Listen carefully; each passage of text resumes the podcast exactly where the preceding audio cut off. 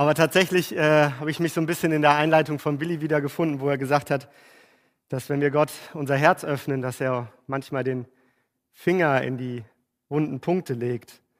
Und äh, so ist es mir in der Vorbereitung für das Thema gegangen. Deswegen kann ich dir jetzt vielleicht schon versprechen, dass es vielleicht für dich auch herausfordernd wird, dass Gott vielleicht hier und da den Finger in die Wunde legt. Nicht um, nicht um dir weh zu tun, sondern um zu zeigen, wo Heilung passieren muss, wo Veränderung passieren muss.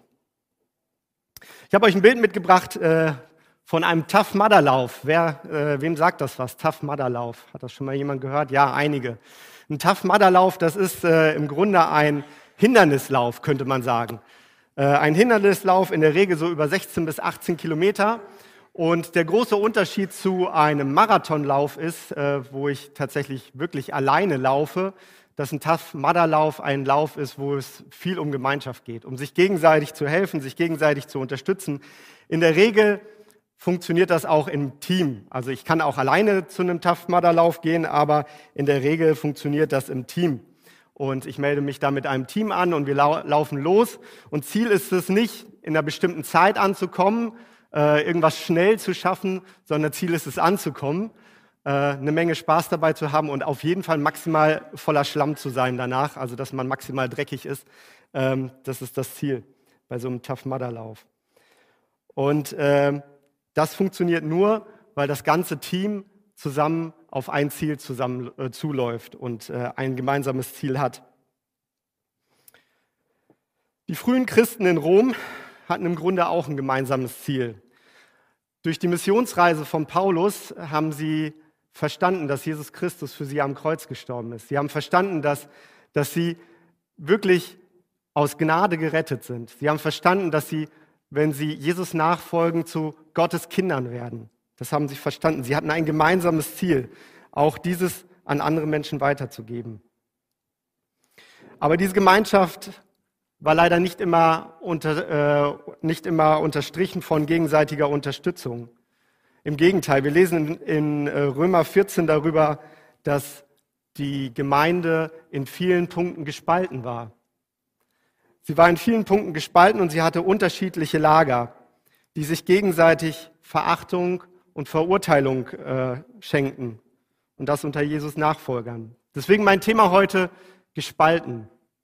Und ich habe mal zur Veranschaulichung nicht nur Bilder mitgebracht, sondern habe meinem Schwager auch aus seinem Schuppen so einen Holzscheit ausgeliehen. Kriegt er wieder, ich brauche das nicht.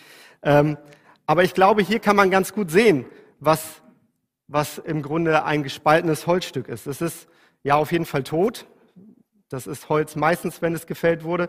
Aber es ist auch nicht mehr als Einheit zusammen. Es ist nicht mehr eine Einheit. Und dabei war das doch Gottes Plan mit uns als Gemeinde, dass wir eine Einheit sind.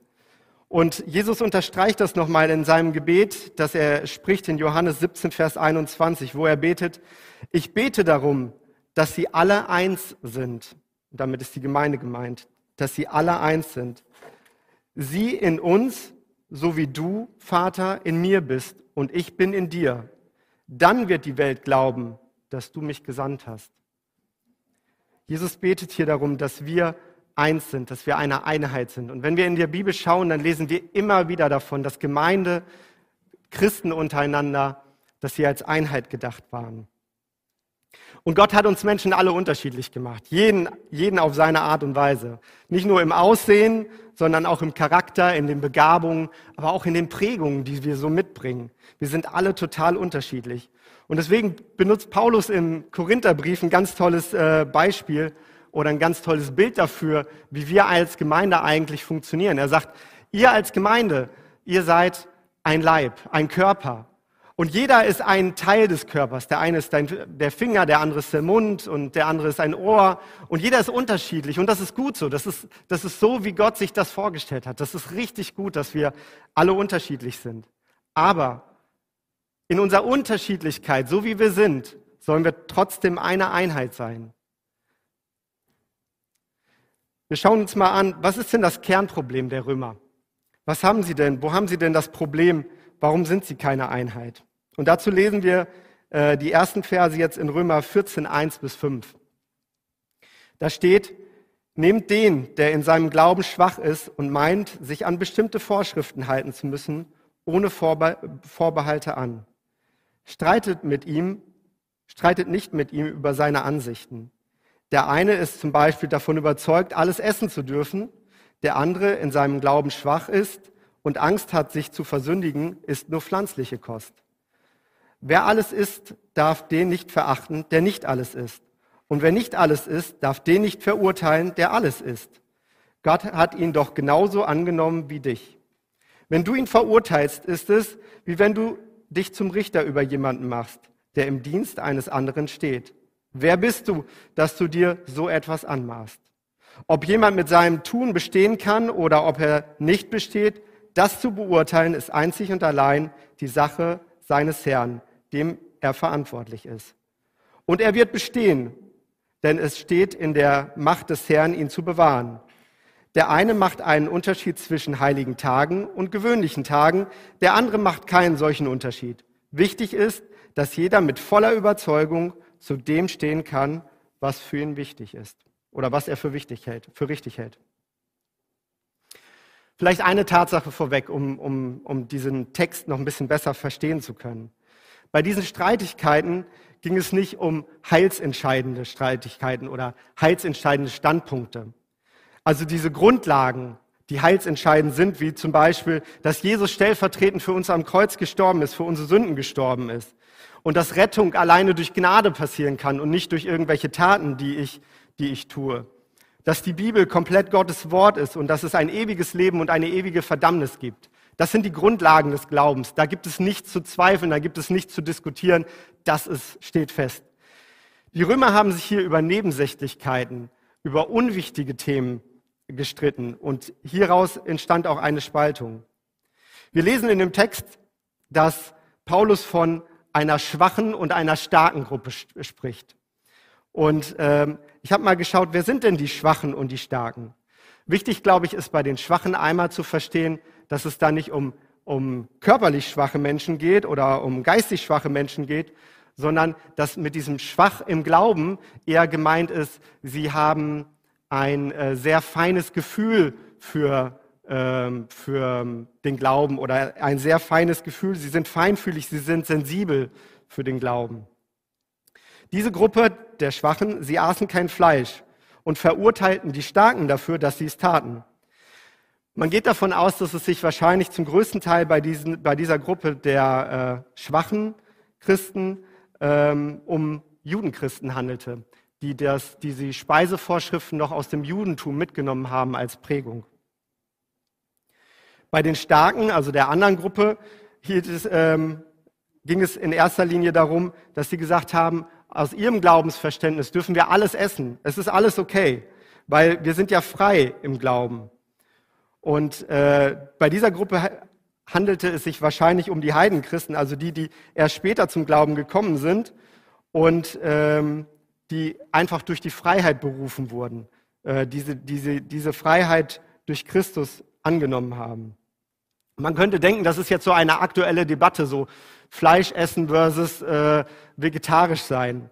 Ähm, aber tatsächlich hat es damals ganz andere Gründe, warum die eine Gruppe kein Fleisch gegessen hat. Es hatte kein, keine Ambitionen des Tierschutzes oder der irgendwelcher ethischen Gründe, sondern es ging, ging in erster Linie darum, und das lesen wir auch in 1. Korinther Brief Kapitel 10, da ist eine, eine ähnliche Situation, dass viel Fleisch äh, in Zusammenhang mit dem Götzendienst geschlachtet wurden. Es waren äh, Fleischereien oder äh, Schlachtereien, die direkt neben einem Tempel waren, der für den Götzendienst gedacht war.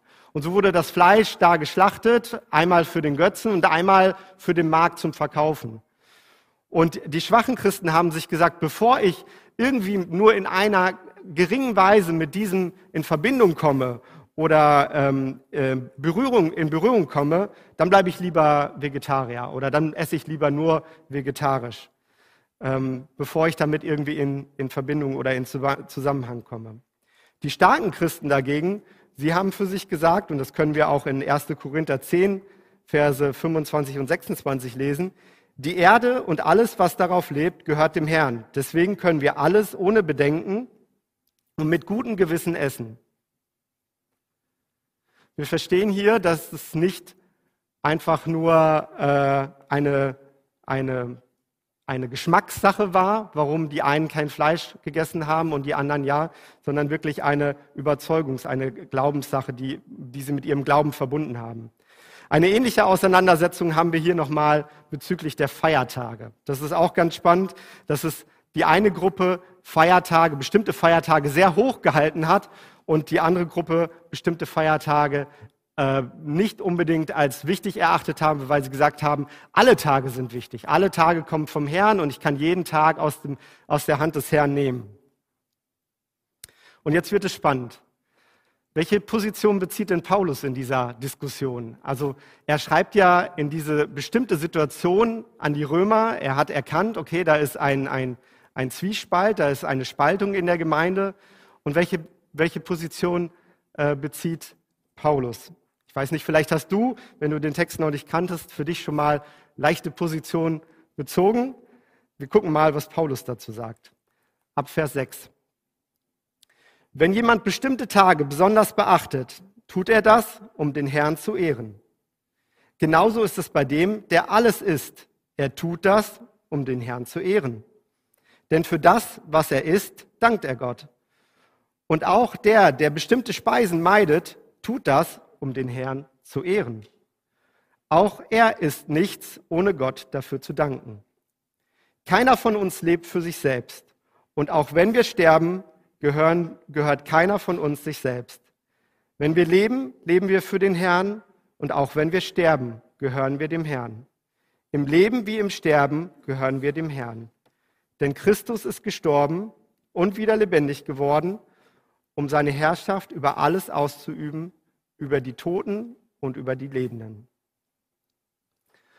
Ich finde es total spannend, dass Paulus hier überhaupt keine Position bezieht.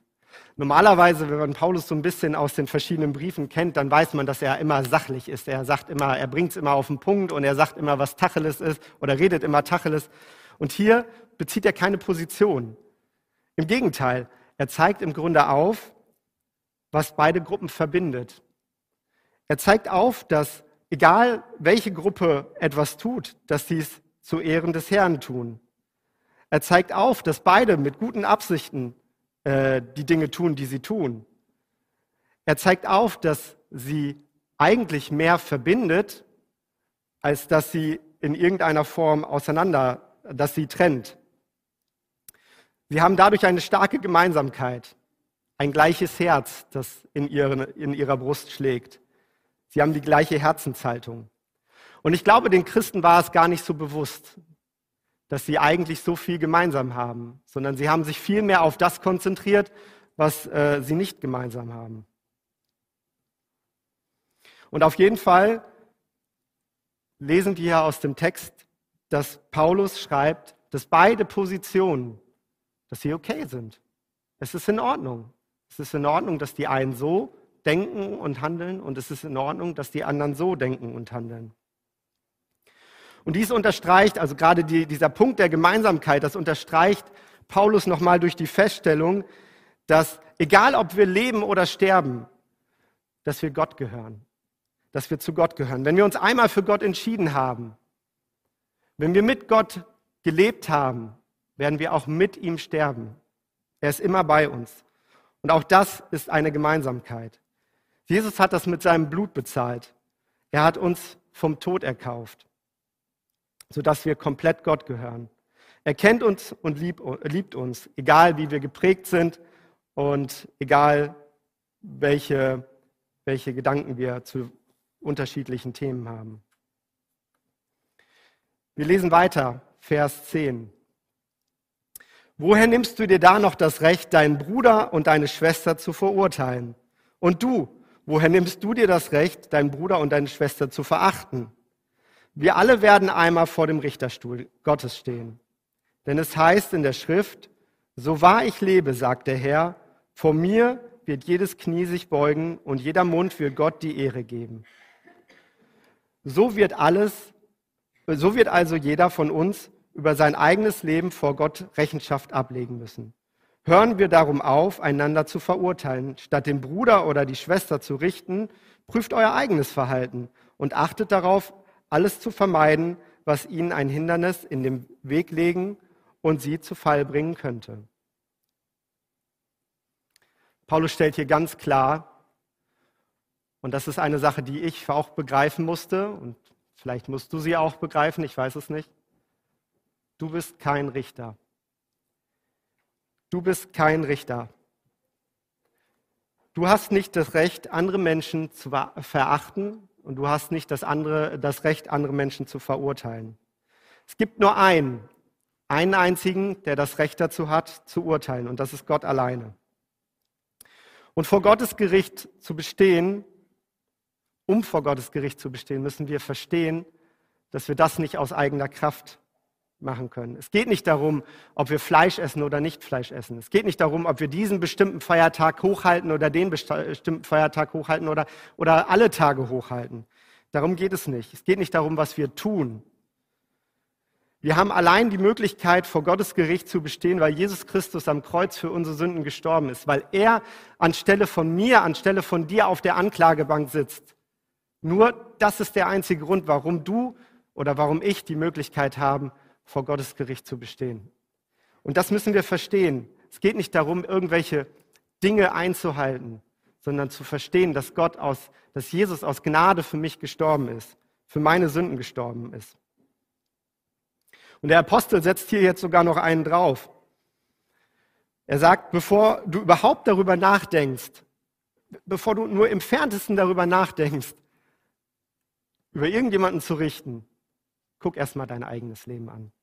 Schau erstmal, prüf mal dein eigenes Verhalten. Schau mal, wie es, wie es bei dir drin aussieht, bevor du darüber nachdenkst, wie es bei anderen aussieht. Und ich bin ganz ehrlich, als ich über den Punkt nachgedacht habe in meinem Leben, habe ich gemerkt, dass ich demütig wurde. Demütig über die vielen Situationen, die mir im, in den Sinn kamen, wo ich mich als Richter aufgespielt habe. Wo ich meinte, es besser zu wissen oder es besser zu machen oder besser verstanden zu haben und mein Gegenüber auf jeden Fall falsch liegt. In der Vorbereitung habe ich eine ganz spannende Geschichte gefunden.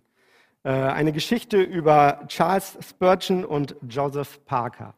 Ich denke, Spurgeon kennen die meisten von euch, äh, vielleicht schon mal zitiert aus irgendeiner, in irgendeiner Predigt. Parker, Joseph Parker war im 19. Jahrhundert wahrscheinlich genauso ein großer Prediger wie Spurgeon. Und die beiden lebten in London und sie waren tatsächlich auch enge Freunde. Und äh, Spurgeon und Parker haben auch immer mal wieder gerne die Kanzel getauscht. Also sie tauschen nicht die Kanzel, sondern sie predigen dann in der anderen Gemeinde oder in der Gemeinde des anderen. Und irgendwann, irgendwann kam es zu einer Meinungsverschiedenheit bei den beiden. Und zwar war es so, und diese Meinungsverschiedenheit hat es sogar in die Zeitung geschafft, es war so, dass Spurgeon Parker beschuldigte, Kompromisse mit der Welt einzugehen weil er das Theater besuchte. Also Parker besuchte das Theater und Spurgeon hat gesagt, das geht überhaupt nicht, das ist nicht in Ordnung, du gehst auf jeden Fall Kompromisse mit der Welt ein. Lass das. Spurgeon selber aber hatte die Angewohnheit, Zigarren zu rauchen, also eine Praxis, die auch nicht wirklich bei den meisten gläubigen Christen gut angekommen ist. Und als Spurgeon mal darauf auf seine Angewohnheit angesprochen wurde, hat er gesagt, äh, er würde nicht übermäßig viel rauchen. Dann wurde er gefragt, naja, was heißt denn nicht übermäßig viel? Naja, sagte er, also ich rauche äh, nicht mehr als zwei Zigarren gleichzeitig.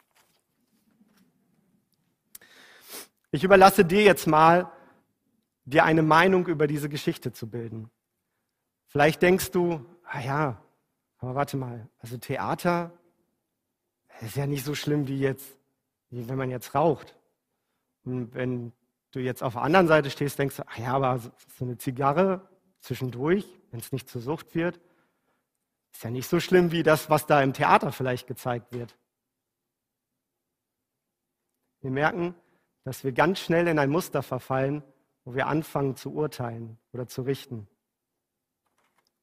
Weiter im Text, Vers 14. Durch Jesus, den Herrn, bin ich zu der Überzeugung gekommen und habe die Gewissheit, dass es nichts gibt, was von Natur aus unrein wäre.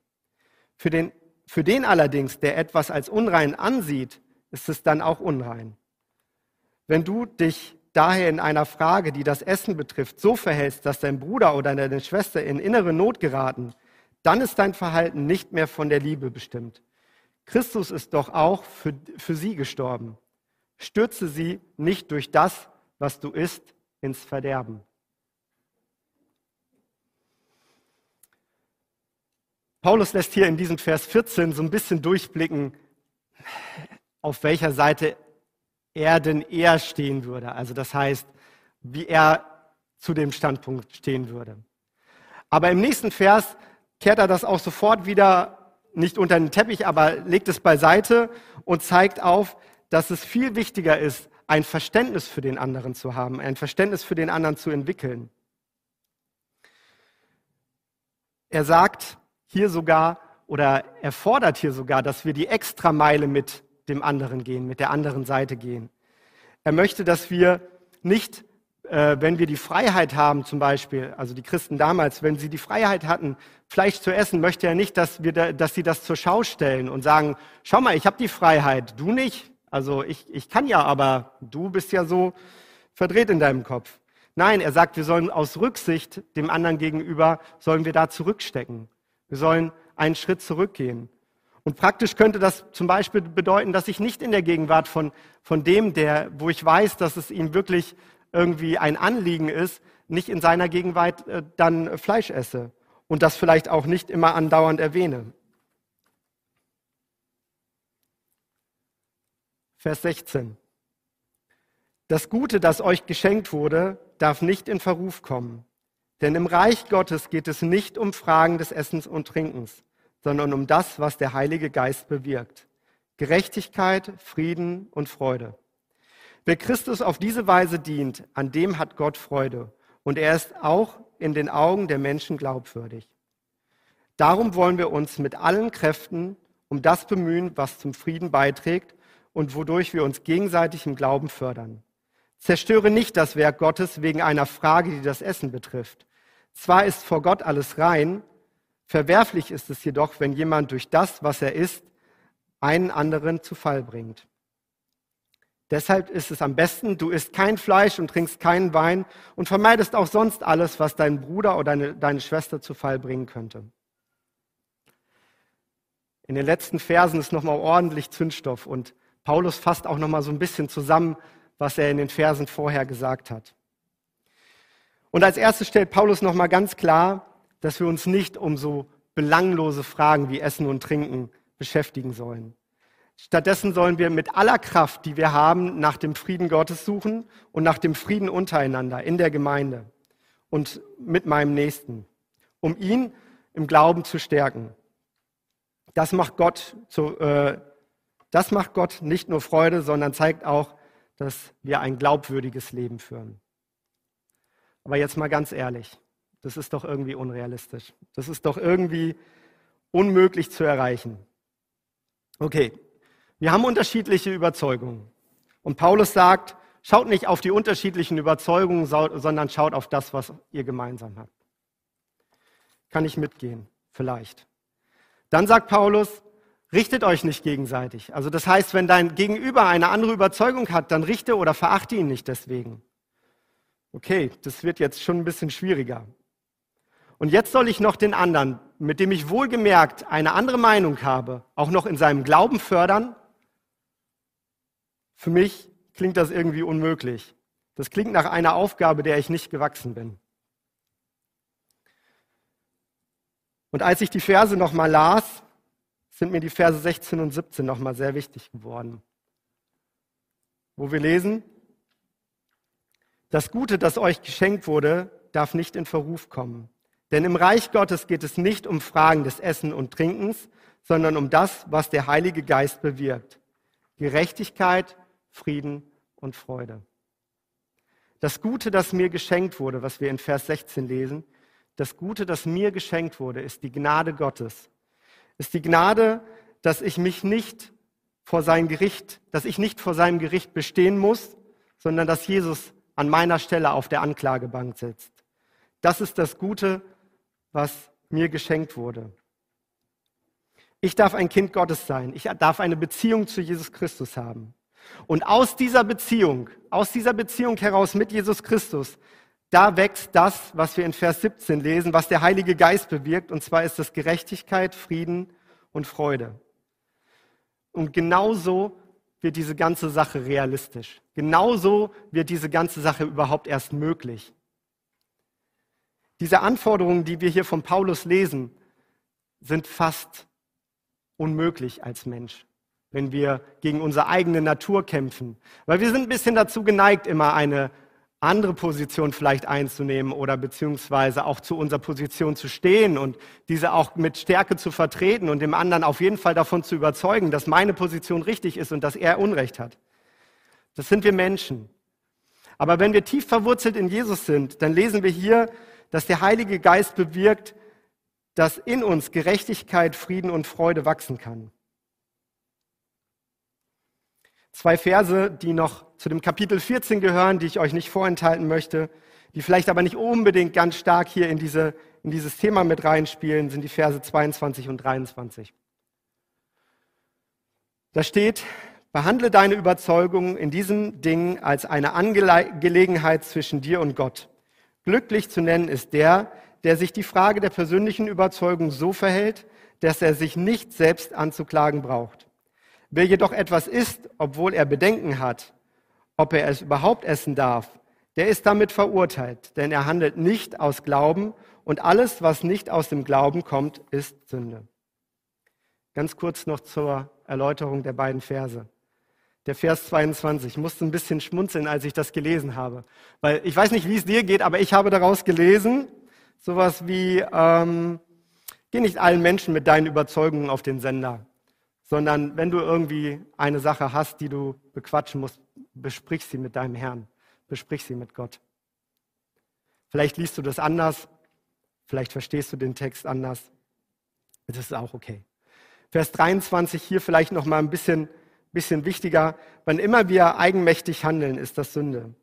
Ganz gleich, wie unser Handeln auch wirken mag. Deswegen bete zu Jesus und bitte ihn um Weisheit, wenn du unsicher bist in deinem Handeln.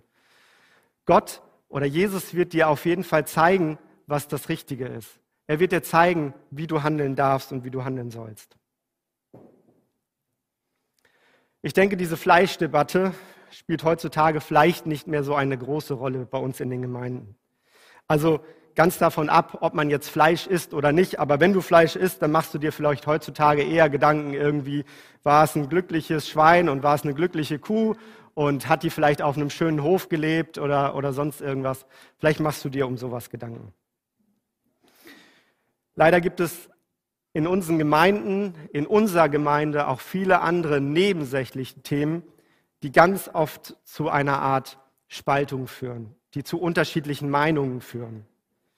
Und ohne jetzt in irgendeiner Form eine Position einnehmen zu wollen, habe ich einfach mal ein paar Punkte aufgeschrieben. Das ist das Thema Alkohol. Das ist das Thema Tanzen, Musik, Tätowierungen, materieller Reichtum und ganz aktuell die ganzen Corona-Maßnahmen und das Thema Impfung. Als ich so über die Themen nachdachte, musste ich feststellen, wie viele Debatten ich schon in einzelnen Themen, also die, die ich eben genannt habe und vielleicht auch weitere Themen darüber hinaus, wie viele ich schon gehört habe. Und in wie vielen Debatten ich auch mitdebattiert habe, mitgesprochen habe. Wie viele verletzende Aussagen und wie viele schroffe Worte gefallen sind. Wie viel Zeit wir damit verbracht haben, unseren Standpunkt zu vertreten und vielleicht sogar zu recherchieren, warum wir Recht haben um unser Thema, um unseren Standpunkt zu untermauern. Wir wollen den anderen von unserer Meinung überzeugen oder mindestens Recht haben. Und wir knallen an, allen unsere Meinung direkt vor dem Latz, ohne zu überlegen, was es mit ihnen macht. Wie sie dazu stehen. Ob es sie vielleicht verletzt, wenn ich meine Meinung einfach so in den Raum knalle. Wenn ich meine Meinung einfach so rausposaune. Manchmal sprechen wir unserem Gegenüber sogar das Heil ab. Wir verurteilen und wir verachten. Wir richten und wir bringen zu Fall.